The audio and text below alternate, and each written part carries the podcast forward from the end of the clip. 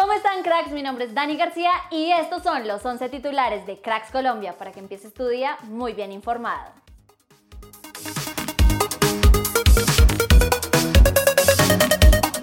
Mateus Uribe hizo historia en el Porto a ser el colombiano con mayor cantidad de participaciones con el club. Nuestro crack ya cuenta con 148 partidos con los Dragones, dejando atrás la marca de Jackson Martínez que jugó 136.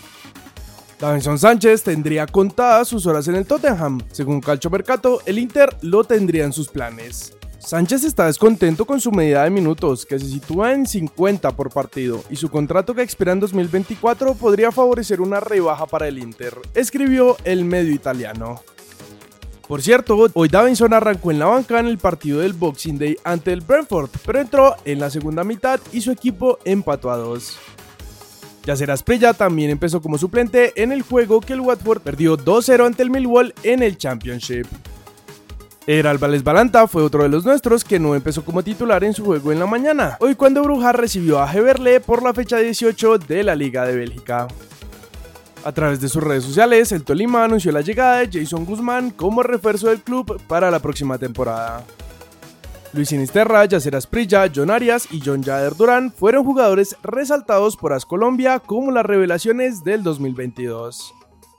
Carlos Darwin Quintero contó en el bar de Caracol por qué regresó a la América. Primero que nada, me ilusionó la forma como se acercó América a mí. Como mucha gente sabe, soy hincha de la América desde pequeño y cuando quieres algo tienes que hacer un esfuerzo. Y aquí se dio eso de parte y parte, tanto de América por lo que me dijeron, tanto yo por querer estar aquí también.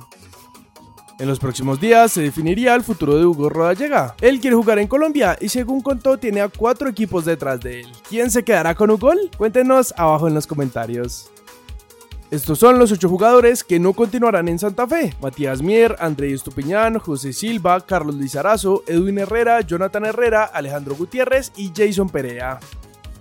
Según el periodista César Augusto Londoño, Andrés Gómez no jugará en el 2023 con Millonarios y su transferencia está confirmada. Esto es todo por titulares. Recuerda que en unas horas subiremos el segundo video del día, así que activa las notificaciones y no te lo pierdas. Yo soy Dani García y nosotros nos vemos en el siguiente video.